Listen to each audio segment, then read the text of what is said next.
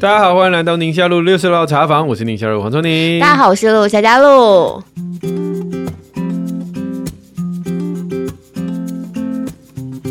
哎，今天我们的主题跟你这过去几周的经验有一点关系哦。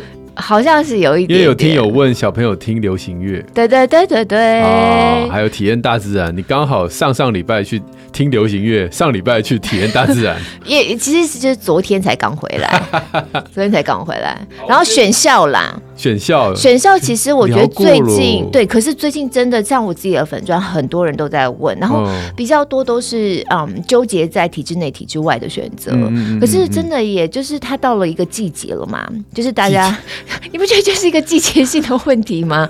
到这时候，然后各个年龄层要准备进到下一个阶段，家长就开始一直很焦虑的一个问题。我我们不是好久以前就也有录嘛，学校的题目还录了分了上下两集，讲不完这样子。那你家的小孩现在上岸了，回头看其他人还在没有？我家的小孩还在苦海里头浮沉呐、啊，就没有，有就没有整个走完呐、啊。你看我们现在还是有一个在国中嘛，一个要准备上国中，一个要准备上国小。其实要真正讲起来，我们家三个有三分之二现在都是准备要进入到下一个阶段了。真的，有两个都是啊，对啊。喝口水，喝口水，不要发抖，不要发抖，抖抖抖抖抖。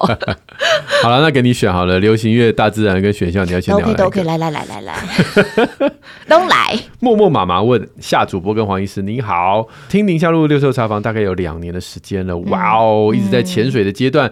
刚开始因为杏仁核那一集进来听的啊，哎，那是蛮久以前的那集，是是是是是，觉得非常有收获，持续听到现在哦。然后有很多亲子教育专家讨论这个黑桃 A 和 孤勇者。的话题，想听听主播和医生的看法，因为他们家小孩啊有六岁跟两岁，很小的那种。对对对对，然后他就是回家都发现他们两个会唱一些流行歌，原来是阿公在看抖音。哦，阿公很。阿公很跟得上哎、欸，对，阿公也在 Blackpink，然后他就觉得他的小孩每次在坐爸爸的车，都还会说：“爸爸，你放那个 YT 的歌给我听。”然后都是一些风花雪月的流行歌这样子。那他就看到那个黑桃 A 事件之后，很多亲子教育专家谈论此议题，内心开始有点焦虑，担心幼年的心灵被这些流行歌影响。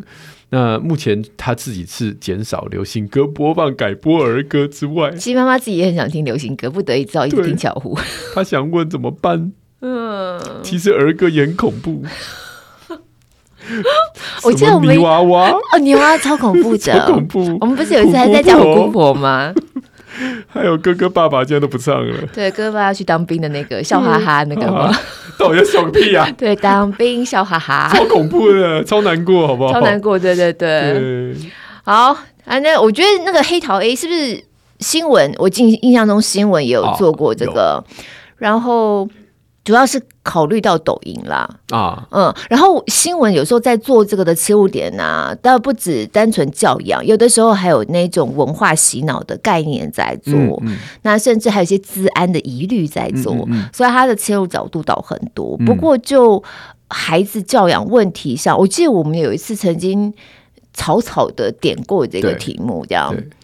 我们家孩子确实，我也想过这个问题，因为我们家那个小的跟两个姐姐年纪差距比较大嘛，对，所以两个姐姐小的时候确实都听儿歌居多，而且两个姐姐小的时候没有这个抖音啊，对，哎，你看才短短几年时间，我们家老大也才国二，老二要升国中，就这几年时间，他们的童年经验跟跟现在的孩子又不太一样。大的小时候听的是巧虎歌，对，他们小时候真的就是听巧虎歌长大，然后等到老三的时候，因为跟着姐姐听，啊，姐姐真的就在听 Blackpink。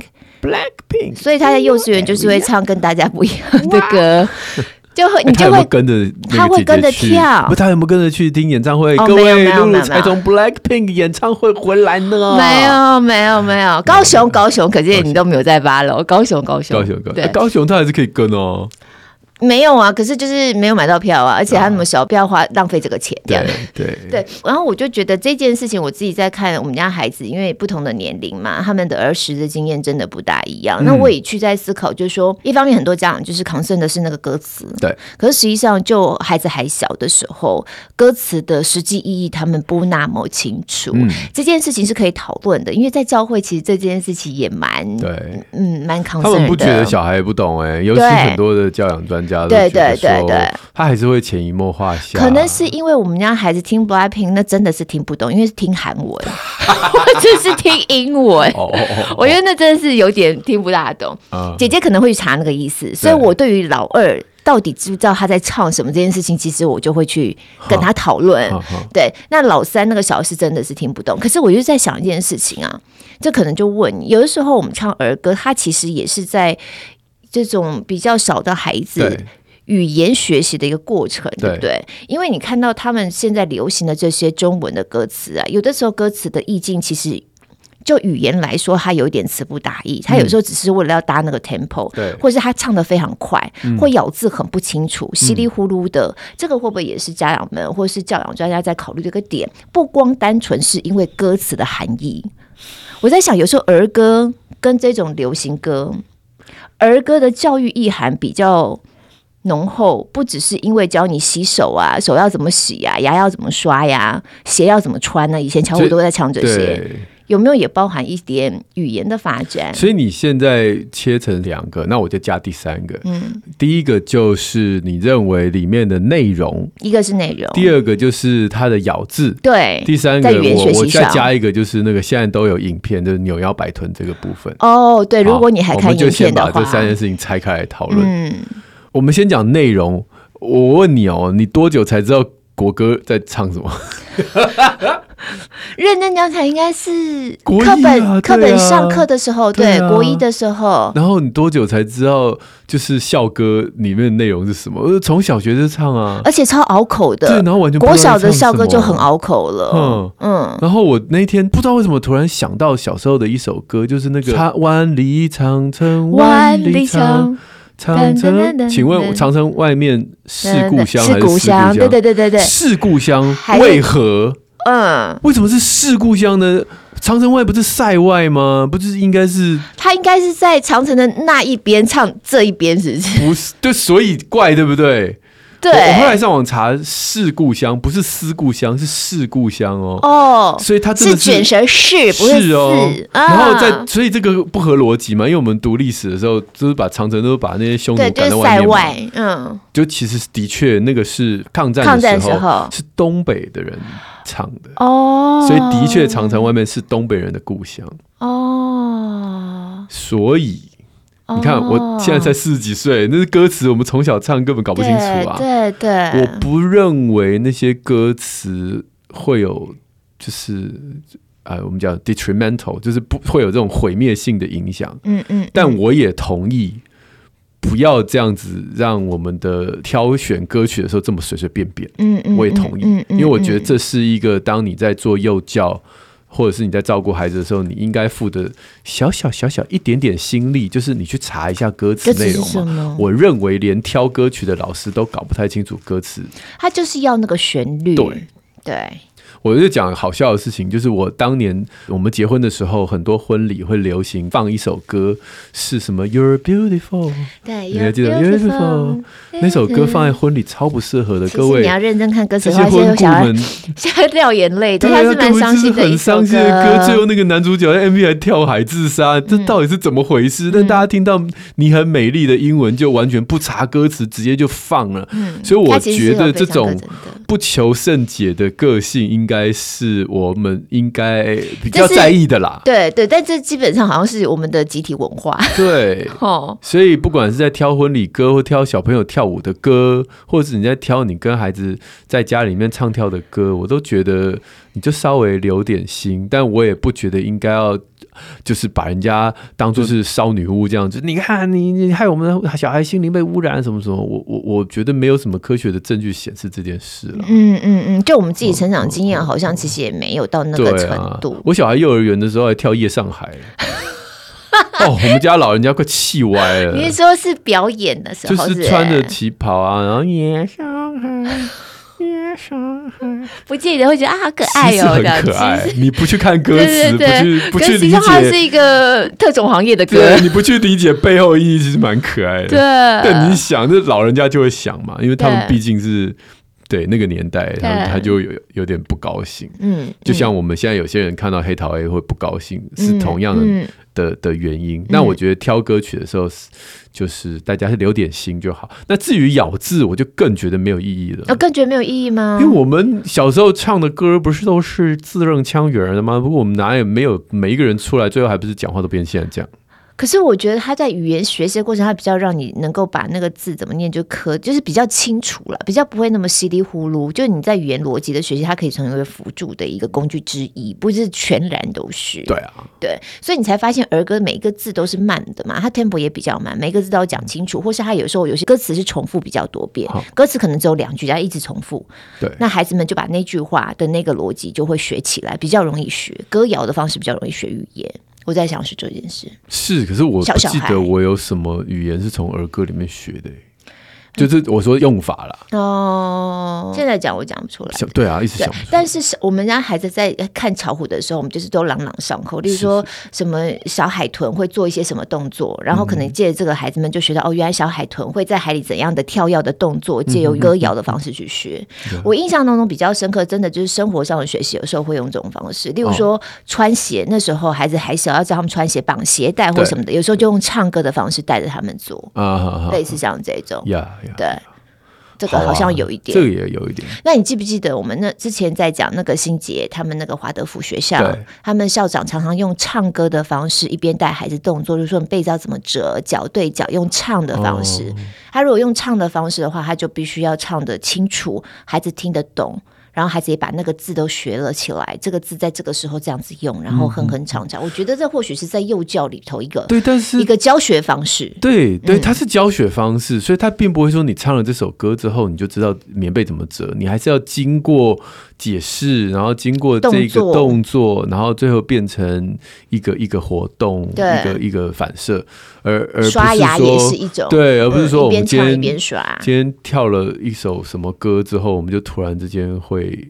里面的内我我倒觉得没有，我只是再去强调说，有时候让孩子听儿歌，好像还有一个这样子的目的在里面啦，嗯、就教学性的目的在里面。嗯、对，那这就不是这种唱跳啊，或者是 tempo 非常快啊，学那种节奏很强，蹦动子动子动子的这种，对对。对的的差别啦。嗯你有没有觉得我们一直想要举例，但一直举不出我们现在的流行歌是什么例子？我脑子不好哎、欸。我们现在已经跟流行歌脱节了。其实我根本不知道黑桃 A 怎么唱，我只是我其实我也不知道哎、欸，因为刚好我们家没有，因为新闻知道，但是对对啊，我们家没有人在唱黑桃 A，、嗯、我们家真的就是唱 Blackpink 是最多的啊。然后 Blackpink 又韩文，你又没有办法举例，对，真的。可是我跟你讲，这个就也蛮好笑的。他们因为是非这这个团，我觉得为什么红起来哈？因为他们非常走国际化。他们四个团员当中有三个几乎英文都是母语，英文非常非常好，所以他们其实有很多歌都是英文歌。然后呢，有些韩文歌为了要让不同语言的人都能够融入在那个环境里头，他们的很多歌呢都有吼吼吼、哈哈哈、啦啦啦这种，嗯，就是 不是语言啦。对，所以你在那。嗯，就可以一起吼一起哈，哇塞，嗯，我都可以吼跟哈了，很有参与感，很有参与感。来讲一讲，到底好不好玩？哎，扭腰摆臀的事情，扭腰摆臀，对，尤其小女生，啊、然后他们真的会，这就是看影片了，这不是只是光、啊、光听嘛？对，他们真的会因为看了影片之后呢，把他们的 T 恤卷卷卷卷起来，然后露出他们那个肚子啊，哦，可爱的小圆肚子，然后在那边打一个结这样子，啊、或是呢肩膀就不穿好，一定要露一斜一个肩膀这样露出来这样子，啊、他们他们就会，你就会觉得说，你把衣服给我穿好。走，你这么小，在那搔首弄姿，这么劲你，给我露出肚脐，我把你 T 恤剪半，哎，把 T 恤在一起，这样你就不用在那边卷半天，直接直接露，趁你的意。对啊，我觉得做一个妈妈这件事情，老实说，在这三点里头，确实是我最 concern 的。呀，Yeah. 嗯，我会觉得，当然，你去展现自己的肢体。有些人会觉得是表达自信的一种方式，但其实就性别的这种，你知道，你要散发出你的性上面的魅力来说，我觉得对孩子来说真的太早了。可是我们年轻的时候也不少扭腰摆臀的歌啊，那时候也有 MTV 台了。是啊，但是那时候大家穿的没那么少吧？你们的那个百褶裙不是卷卷卷卷卷吗？那我们都高中了呀。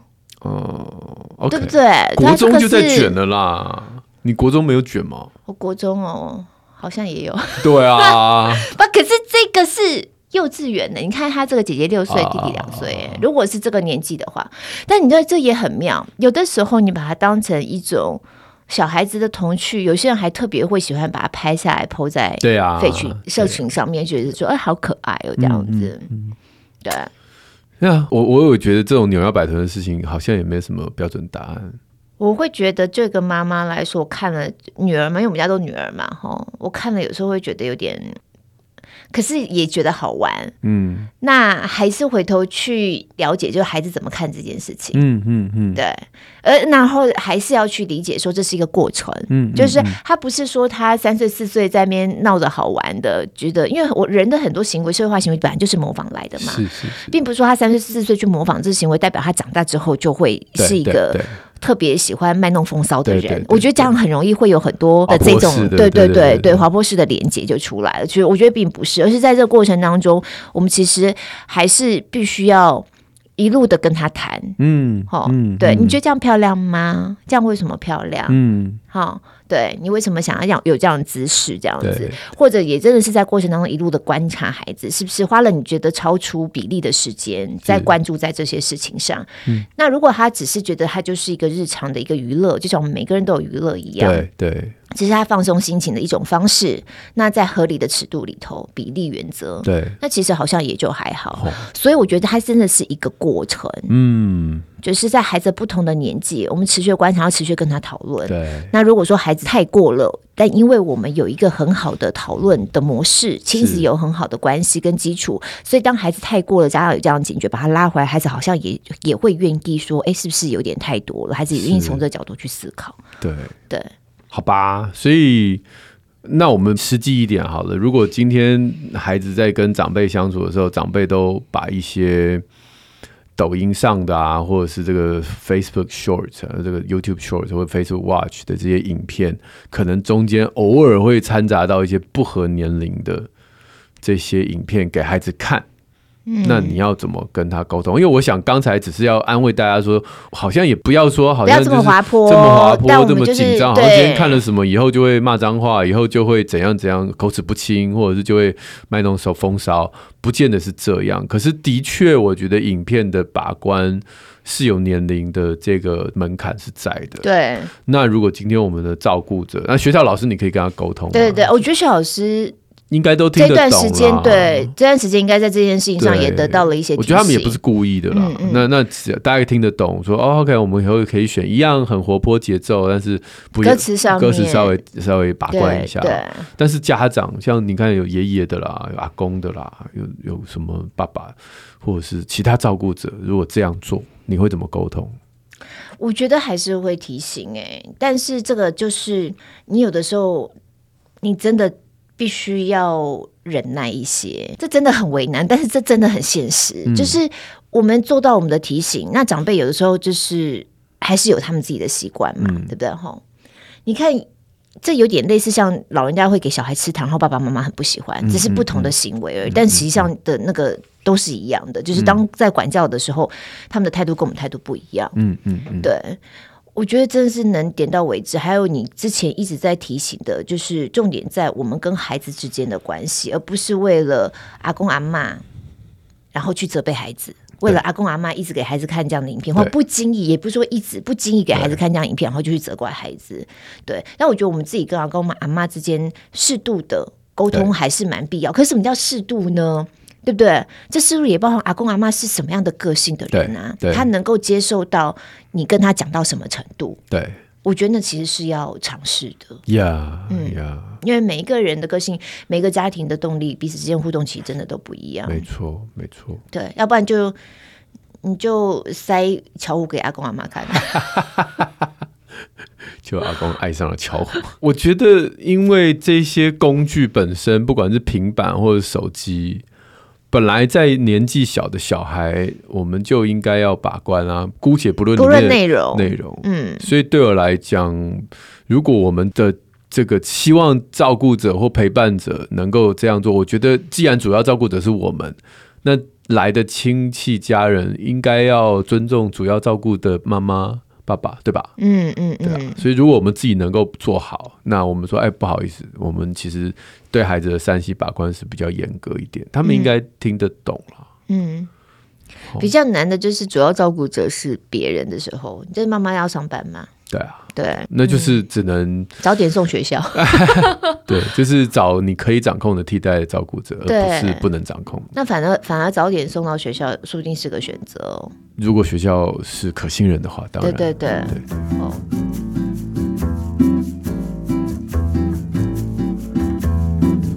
好，下面这一位。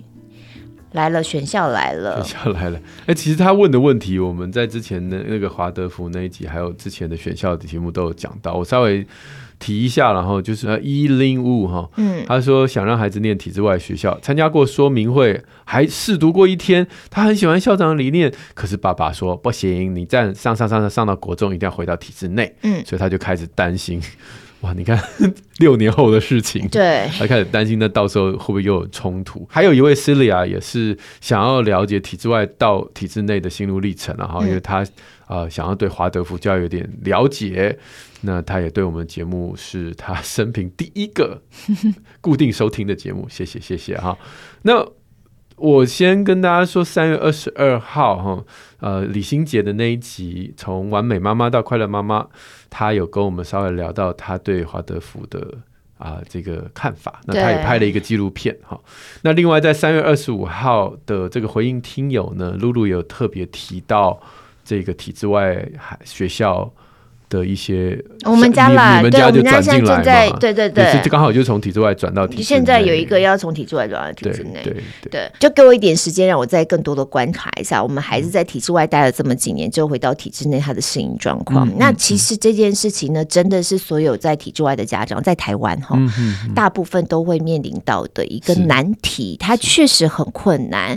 那以我们学校来说呢，因为我们学校只有做到国中毕业，等于是要怎么九年级就毕业了。是，那有些学校是做到十二年级，然后直接申请大学，等于是高中可以念完。嗯嗯、例如说，呃，我相信大家应该都知道，就像吴界署嘛，就是呃叶秉成老师的学校。对，我也有朋友，他们家的孩子也是在这一种，就是会做到十二年级结束之后才结束的这个实验学校。嗯那我还蛮意外的，因为我没有问过无界所状况，我就讲我朋友的状况。因为我们学校是这样的，因为我们学校呢，大部分从小学要升中学的这个阶段，过去几年以来，我看到的大部分比例是一半，就是有一半的孩子会留在体制外的中学，有一半的孩子呢会回到体制内的。嗯，那也有蛮多就是直接回到这个学区学校这样子，嗯嗯，就是一般的公立国中。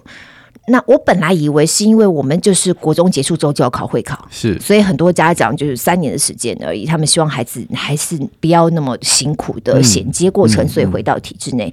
但是我问了我朋友，他们学校是做到十二年级哦。我问了一下，就是他们从小学到中学这一段有多少留下来的？他居然跟我说，大概也就是五六成，所以也差不多一半左右。嗯嗯。那我觉得这件事情我有点意外，因为我本来以为。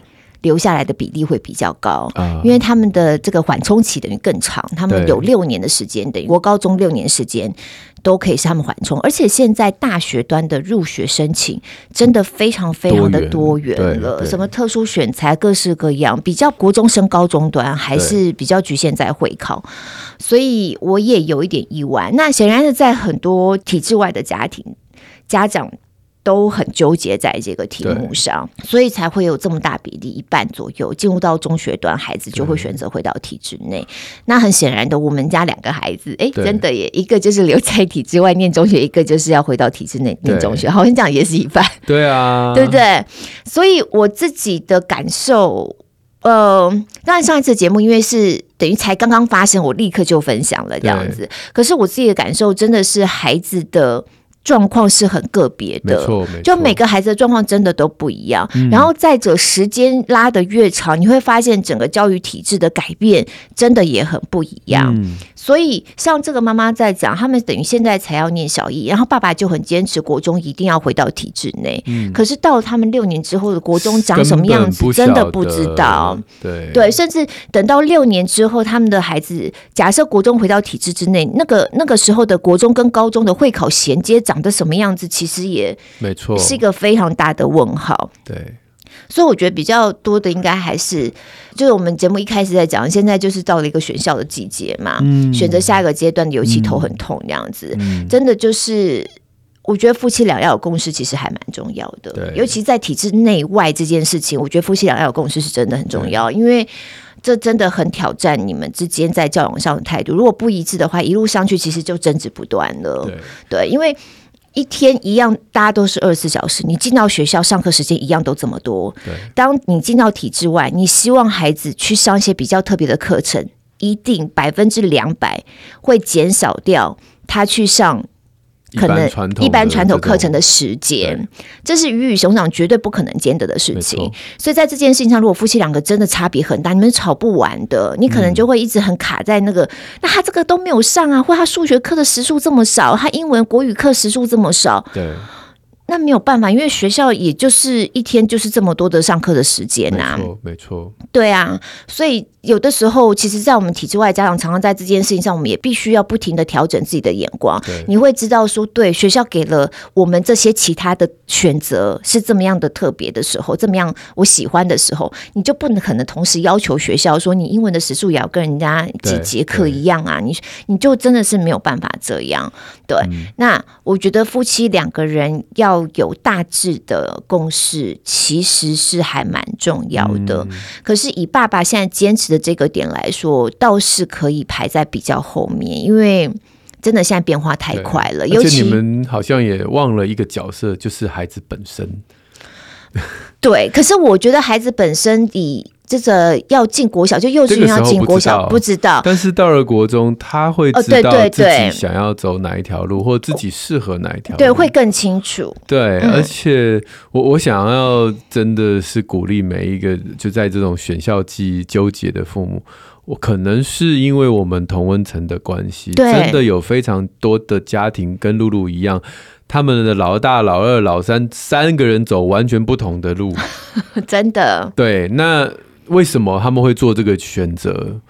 常常不是因为后悔，不是说啊来不及啊，老大这条路走错啊，棒 saki 了。我们老二、嗯、其实通常不是，通常是他们根据不同的孩子的个性，没错。然后他们到了中学以上，他们会自己表达，没错。嗯，那以这个角度来讲，如果姑且不论学费了哈，因为今天如果家长已经选择了体制外，我想如果经济能力是扛得住的话，姑且不论经济状况的话，其实他们的选择是非常的。有自主性，而且很对于上课这件事情，你可以想象，他们当已经有参与到讨论的时候，他们对上课是比较有热情，也比较有动机的。嗯嗯，嗯而不是说哦被规定就就一定得去上这个是这个学，嗯，那不太一样。嗯嗯，嗯所以我刚刚说少了这个角色，指的是六年后。其实你们这个讨论是三个人一起讨论，而不是只有你们的夫妻。对，上次节目当中我们有分享到这一点。其实就像我们家老大，我一直都有说过他的状况嘛。他当时离开体制内，真的我有点带着有点像逃难一样逃出来，因为他那时候状况真的太糟糕了，嗯、所以也没有做到创伤症候群啦。但那个经验对我来说，我不想要重蹈覆辙。所以当老大那时候选择进到中学，我几乎是没有第二考虑的。所以那是基于孩子本身。对。的整个学习的过程，对我看到他的状况，我觉得他在这个环境，他可能比较有空间可以长到稍微稍微给他多一点时间了。对，那老二就是我讲，他就是完全不一样。所以当老二，我们要选择。留在原学校升中学，或者是回到体制内，其实我跟老二做了非常多次的沟通，嗯、不停的跟他聊，然后不停的想要知道孩子自己的想法是什么，孩子自己对于他下一个阶段的学习，让他的他的期待是什么？嗯，对，所以这个真的是很会从你刚刚在讲的，对，等到到时候，其实孩子自己会有他的想法，跟他对自己的认识，嗯，对，那有时候孩子对自己的认识跟家长对孩子的认识不一样哦，没错，没错。嗯这个妈妈也有在讲到说，就从你以前有建议说，先在体制内待一段时间，真的有需要到体制外学校。我因为那时候我要讲的是，很多人可能自己在体制内，自己爸爸妈小小的时候在体制内受到很多的不愉快。然后他们就忙不迭的在小孩完全不给他任何的机会，他一定要把他塞到体制外去。嗯，那但是体制外的学校千千百百种，对，也不一定是你想象的。对，嗯，所以我就看到有一些家长，他就进到一两个挂羊头卖狗肉的学校之后，就吓坏乱了，就乱了套了。对，因为。他就会变成要转回体制内，需要一段撞墙期。嗯嗯嗯。好，那你这个撞墙期是要选在几岁？是八岁吗？十岁吗？还是十二岁？就如果他对体制外是失望的话，嗯嗯，嗯，那我觉得那个对孩子来讲也是也是茫然，因为他看得到爸妈很茫然，他自己也很茫然，嗯、他也不太知道这个学校他也不喜欢，嗯，然后爸妈也不知道下一个学校送到哪里去，后来又在家自学，自学又没有能力，自学很家长其实要负担很大的心血，刚开始尤其是、嗯，所以我觉得那个都是在一开始，就像刚刚露露讲，夫妻没有共识的状况下。然后乱乱冲乱闯，然后其实之后就要收回来，把这些当初没有想清楚的脉络理清。所以我那时候的意思是说，不要预设你的孩子不适合体制内的教育，这真的是非常。不要预设，对对对对、嗯。其实说真的，以国小来说，绝大多数我觉得现在小学办的都还蛮用心的。嗯嗯嗯然后有很多，你说要让孩子有不同的体验尝试，其实学校的社团也非常非常多。对，对没错。那有有政府的资源在挹注的环境，其实说真的，办学上面还是比这种体制外学校丰富的资源丰富非常多。对，对我好像以前有分享吧，我我光是看到孩子有个操场可以跑跳这件事情，我都觉得好感动，因为曾经我们学校是。好多年都没有，经过了非常长时间的努力，才终于进驻到一个校园。所以第一次看到孩子回到操场上可以跑，我都觉得我眼泪都快掉下来了。嗯、你说这种事情在体制内不会是个 issue 啊？不，这这是什么吗？操场怎么样吗？可是，对，我觉得人在我们自己成长的过程，进到学校这个整个社会化的过程啊，嗯、在那个场域里头，对，其实它那空间的设定还是有一些意义存在的。嗯嗯。嗯这些部分真的体制外学校要达到的并不容易。当然，体制外有有别的方法可以取代，他们可能甚至在森林里头用不同的空间给小孩不同的养分，也是有的。其实我真的我并没有那么排斥体制内，嗯，我甚至觉得像我们家老三，其实我们家三个孩子都一样啊，他们一刚开始都是先进到学区学校的，对对对。对，三个都是，两个姐姐也是到三年级才转到体制外，所以老三基本上也是一定会先在体制内学校跟大家一起跑跳，一起吃营养午餐，好、哦，一起去做一些我那个大会操有没有？对，我觉得那个其实有的时候也是他们的童年记忆点当中一个很有趣的一个一个过程，对对，对，所以。我自己我也不是那么倾向一开始就往体制外放我自己啦，对，我希望他们有些共同经验，是跟他们的 community 跟同学、嗯、跟大多数人是在那个共同的脉络上刚刚开始的。对时候，嗯嗯，大概是我们在这个事情上面的想法。如果说针对孩子选校，在这个阶段还是有一些拿捏不定的话，我们其实，在一两年前做的那个，做过一次，可以请小编到时候把连接放在这一节节目资讯栏里头。我记得那两集也非常精彩，没错，大家可以回头再去听一听。嗯嗯嗯，嗯，应该又有一些不一样的刺激跟收获。好的，那我们接下来这一题是在讲大自然。当城市妈妈遇上乡下爸爸，妈妈很期待孩子能体验大自然美，爸爸却叮咛有毒、有细菌，要制止。如何让孩子体验大自然美好呢？嗯，这这 这个真的是很难哎。对，他这是简而言之啦。这位家长是他们家是两个女儿啦，嗯，哦，一个小一跟中班。那就像刚才聪宁提到的，妈妈是城市妈妈，可是妈妈对于孩子有这种环境，大自然环境其实是觉得很 OK 的。对，她虽然城市妈妈，可是她小时候，她说她跟黄医师不一样，她小时候就是跟弟弟们抓蚯蚓、蝌蚪，观察蚂蚁捡树枝、树叶。对，所以其实城市里头还是有一些这样的不算城市妈妈吧？她是城市妈妈的乡下小孩。对，就还是有这样的环境成长的。那先生呢？虽然乡下小孩，他说他小时候在田里玩。可是先生却对小时候的童年就是没什么记忆点，那反映到他们自己的家庭状况，他们去露营的时候，啊、女儿就看到瓜牛很，很很好奇要靠近观察，先生就会说：“哎呀，瓜牛脏脏，嗯，有寄生虫，嗯，或是有看到一些植物马英丹的时候，然后妈妈想要带着孩子一起观察的时候，爸爸就说有毒，嗯，哦。”对，类似像这样的冲突，所以证明了，不管你小时候在哪里生活长大，其实有洁癖的人就是会有洁癖。我觉得是真的，各位，我跟我我爆一下料，嗯，因为我父亲是乡下小孩，这绝对是乡下中的乡下，乡下中打赤脚上学的哦。他长大以后。真的，真的有洁癖呢啊！真的哦，什么都不碰呢。嗯，嗯，在路上也不会跟狗玩哦，然后很怕蛇啊。哦，那真的跟我们想象不一样。对啊，对啊，当然也是会爱爬山什么。可是你看他，爬山也是包紧紧啊。嗯嗯嗯，不是那种就是会赤脚在大自然跑跑跳跳。所以这是先天个性。我有一天问他，我说：“你以前小的时候根本不会有这些顾虑啊，你是什么时候开始？”对于这个细菌病毒这么的害怕，嗯，他好像也说不上来。他说好像是读医学院以后吧，我在猜他是这样讲了。哦，但但我我我不我不知道，我不认为，我认为他那个个性不管有没有读医学院，最后都会跑出来，就是一个非常谨慎的个性，是不是？对对对，嗯嗯，你自己也比较偏谨慎，我觉得。我还好哎、欸，嗯，我还好，我就是那种。拱大了哦，对，碰到这个野外的东西，我会没有经验，我会有点紧张。可是如果今天有人带，我是第一个冲啊。我自己真的也是这样觉得，正好每个人的基本的性子不一样哈。嗯、可是我自己很喜欢，然后我以前就会觉得我喜欢，然后我就想要小孩也喜欢，嗯，这好像又是另外一个问题啊。其实小孩会不会喜欢也是个性，对吧？对，哦，不见得你强迫他去，他就喜欢去。对对对对对。嗯、可是真的，我在看了很多书之后，尤其现在蛮多人在永续上面有一些思考嘛，对我会觉得我们人真的是在这个系统里头是其中的一份子，不是、嗯。有别于这个生态系统之外，所以当我从这个角度在思考的时候，我真的是更多的能够去感受、体感自己在大自然环境当中得到疗愈嗯的力量，嗯、然后我会想到为什么？为什么自然而然就被疗愈了？嗯，像我其实是有一点过度换气的问题，对，然后我只要。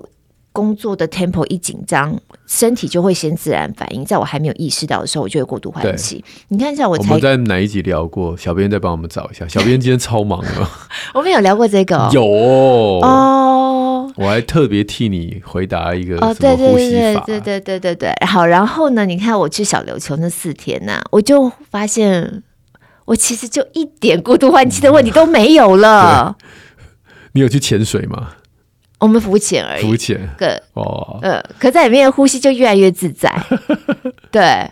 然后，嗯、你你知道，我每次出去那一趟回来，我，我都会觉得真的很有被充电的感觉，对，对就在自然的环，尽量尽可能自然的环，不管是山上也好，海边也好。那你这样子离开城市的喧嚣，最长最长多久？时间哦，对，没有办法太久。对啊，对。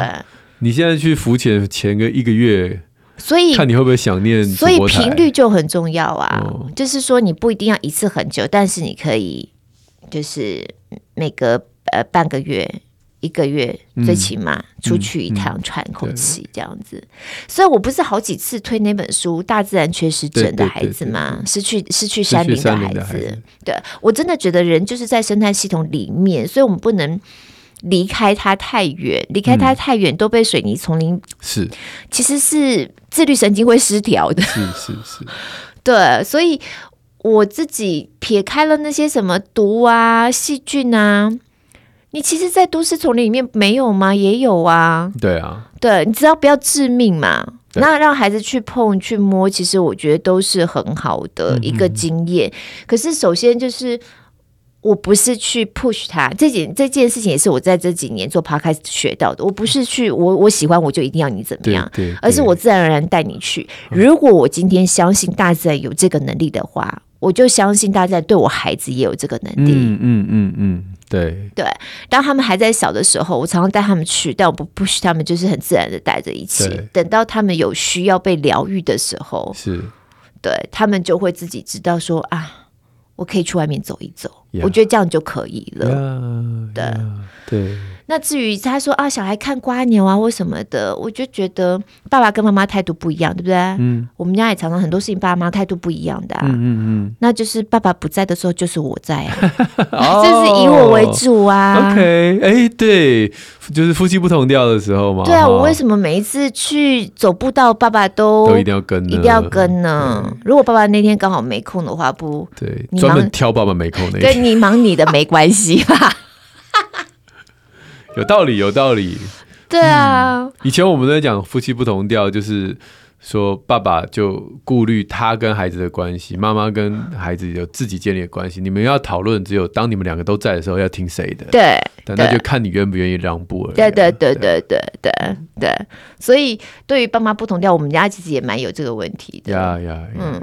好的，然后我就会，嗯，下次小明会去山上突袭检查，走到一个弯道，前面竟然是爸爸，你手上拿的马英丹，给我丢下来。这爸也太辛苦了吧，爸爸！你记不记得有一次，我不是有在节目上分享，就是我们那时候要去爬百岳还是什么，要爬一个山，啊、然后我为了想让小孩就是先稍微行前训练一下，然后带他们去市郊要爬嘛，然后雾很大呀，整个就是对被管理伸手对伸手不见五指的环境，然后我硬是要把孩子带进山里头，这种感觉。那次爸爸不在啊，那次爸爸不在啊。哇塞，好危险哦，小明！你还是工作要顾，家庭也要顾啊！你还是把你老婆盯紧一点吧。没有啦，可是你知道说你自己的那个界限范围跟爸爸不一样吗？哎呦，会踩刹车的时候我还是会踩，好不好？不要讲我这样子，好不 好？下次再爆小明的料，他应该有他的那个被你碎碎念的。对啊，然后我们家先生因为现在工作关系啊，他不是很容易在周间请假，是是，是。所以像我们这次去小琉球，嗯、我就自己一打三的带去啦，哦、一路从台北开车到屏东，好猛哦！对，然后、哦、然后带他们坐船到小琉球。所以他是后来才参与的，嗯，他是对对对，所以前两天是我一打三，所以我一打三带他们去浮潜，嗯，我带他们去划独木舟，哦，对，哎，小琉球现在好玩吗？超好玩，太棒了。可是我觉得是因为我去对了时间，嗯嗯嗯。嗯，如果是像暑假或是真的旅游旺季去人很多的时候，因为我们刚好是清明儿童年假之前去的，嗯嗯，我们在跟民宿老板讲的时候，老板就说，哦，这个年假真的就是人很多不得了。因为小球真的不大，所以如果人很多的时候，你就没有办法享受它那悠闲的感觉，就都很啊杂。大家都骑摩托车，你知道在那边都乱骑，所以我在那边我也乱骑，有一种自己很青春的感觉，然后回到大学时。你还会骑啊？会啊。Oh. 然后小朋友都骑得很嗨啊。那个我们家老二坐在我车上，一直说驾驾，我说不是马驾，什么驾？他说驾就是叫你快点的时候就叫你驾，这还要 嫌我骑得慢，要骑快。夹你有没有？哎、欸，大学真的就这样子啊！我大学的。时候，我每次后面在那个同学你也认识嘛？然后一个女生，我每次要钻的时候就腿夹紧，她就夹起来这样子。你就觉得说哦，好青春哦，那种感觉。可是如果说人很多，你想想看大家都在路上这样骑摩托车，其实就会很阿杂。所以那个民宿老板说，其实像小琉球，你就是老实说不适合暑假来。一方面人多，二方面是因为夏天的关系，它洋流，它的流呢会让它的水比较脏，你反而没有办法看到这么透彻的海水。反而是冬天适合来。嗯嗯，很多水冷吗？就不冷，就不冷。对，可能它的那个地理位置刚好东北季风就比较不会受到影响。不过冬天可能也不是正冷的时候，大概就是十一月左右，然后可能秋冬之际这样子。还有那时候非常适合，温度也很刚好，大概二十五六度，也不会太热。然后很少人，比较相对比较少人会选择那时候去。嗯嗯嗯。对，总而言之，这次就是你看，像我们家爸爸他现在的工作周间比较不容易请假嘛，那我们就安排一些我们周间我们可以自己先走的行程这样子。嗯哼。对，我就在。带着他们有吃吃海鲜吗？还是好有吃海鲜呢？爸爸来的时候就是爸爸要吃的东西啊。爸爸还没来的时候，我们就吃我们要吃的东西，这样子、啊、还不一样啊。有的时候也不太一样哎、欸，所以你说如果爸爸来的话，你们就没办法去浮潜吗？也是可以，可是就是说我不受限于他在或不在。嗯嗯嗯，对他有工作没有办法在的时候，我自己带着孩子玩的时候，我有我自己的玩法，自己的玩法。对，然后我就可以带他去做我想要做的事情。那有时候爸爸不一定喜欢，比如说我们去小琉球，或大人就会觉得那叫吃海鲜呐之类的，啊，小孩就说我想要吃意大利面。哦，我懂了，我懂了。对，就觉得吃意大利面在台北吃就好啦，就小时候就算吃海鲜呐、啊嗯、那种。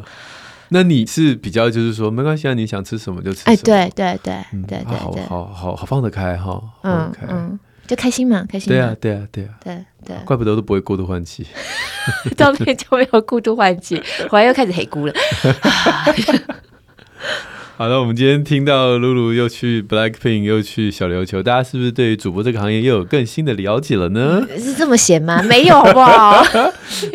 下次来跟我们分享 Blackpink 的这个 Blackpink，我超有 feel 的，真的。因为因为我那时候去的时候，我老公就说：“哈，你真的要带他去？”因为我跟我老公，我们从以前就不是很追星的那种个性嘛。对，然后我刚开始的时候，我的想法是。我就是觉得我们家孩子的第一场演唱会，如果是跟妈妈去的话，很有意义。对对对，就很有记忆点这样子。可是实际上我真的去了，我就觉得哇，好险我有来去，因为我这辈子没有追过星，嗯、我不晓得原来排周边是这样的。嗯、然后我就一直很好奇，我周边的人他们在排周边都是长得什么样子的一个样貌，或是一个排周边啊。对，我们真的是可以分享很多。我跟你讲，我经历了这一趟之后，我觉得我的经验值增加很多。虽然我们周边什么都没买到，我原来预期呢，就是演唱会几点开始，我们差不多那时间到了高铁左营站，对，稍微休息一下，我们就可以直接去听演唱会了，对不对？但我们家小孩就不是，他说：“妈，拜托你，我们能够多早到就多早到。”我说：“这么早到干嘛？”他说：“我们要排周边呐。”我想什么排周边呐？他就是要排一些限量商品。哦，然后大家就真的在排，所以为什么有人半夜十一二点就在排这个啊？隔天早上十点钟才开麦，有人前一天晚上半夜十一二点就在排，就在排那个。然后我跟我们家小孩一去的时候，就也不知道队伍的到底头在哪里。你知道看到有人排队问，你就跟着排了。这样我根本不知道我要排多久，我后来才知道，老天呐，那这排有够久的，因为我们距离头非常的远，而且我们是那天大概五六点钟就起来了，六点多就到高铁站，从台北就到高雄了，然后就去排周边。然后后面就是也很长这样子，你就在队伍的 somewhere，你不晓得你现在到底在队伍的哪里。你会排到底，最后是一个卖鸡排。有啊，我就说会不会排到底，最后在排厕所。然后这过程是我想说大家是，所以我往前面看，觉得这边的人好多，到底这队伍的头在哪？我不晓得。然后我就往后面看一看，觉得哇，后面还好多人，我突然觉得好安慰哦，那种感觉。嗯，对。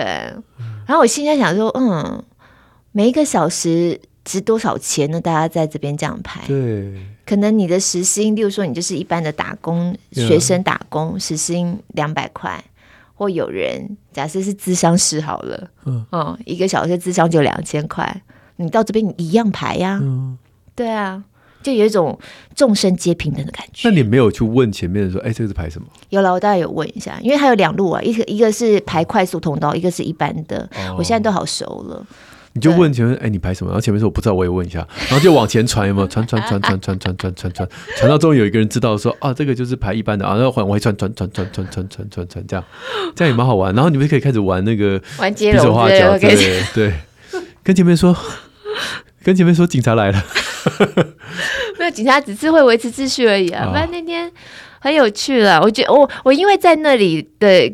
各种人生第一次的体验，然后或者是在那个现场观察，我就觉得我这辈子做这么一次，我真的可以扩张我自己的境界。我去做一个我从来不会做的事情，所以有孩子的好处就是在这里 因为你有时候借着孩子的眼光或孩子的世界，然后去扩张自己的境界嘛。是，是，是。所以我现在超有兴趣这个一整个。生态系追星生态系，不止上次我们找人来聊，他是一个追星族。可我现在在旁边观察他们的时候，包含这个粉丝经济的产生，所以我现在也也我们正在敲来宾，我要聊一集。对，小编说我已经时间太久了，下次找专家再好好聊。对对对对对，因为我现在讲，的下次还会再讲一遍。对，好的，有几个鸡汤啊，Grace 说你们好，我是一个高二生，哇，这个节目陪伴我们一段时间喽，一直很认真听，你们就会学到很多东西。虽然我才高中。中 啊，一开始看我的书，然后觉得很有趣，就喜欢看教养书跟节目。我们已经有一位高中男生跟这位高中女生，所以想要挑男人死了。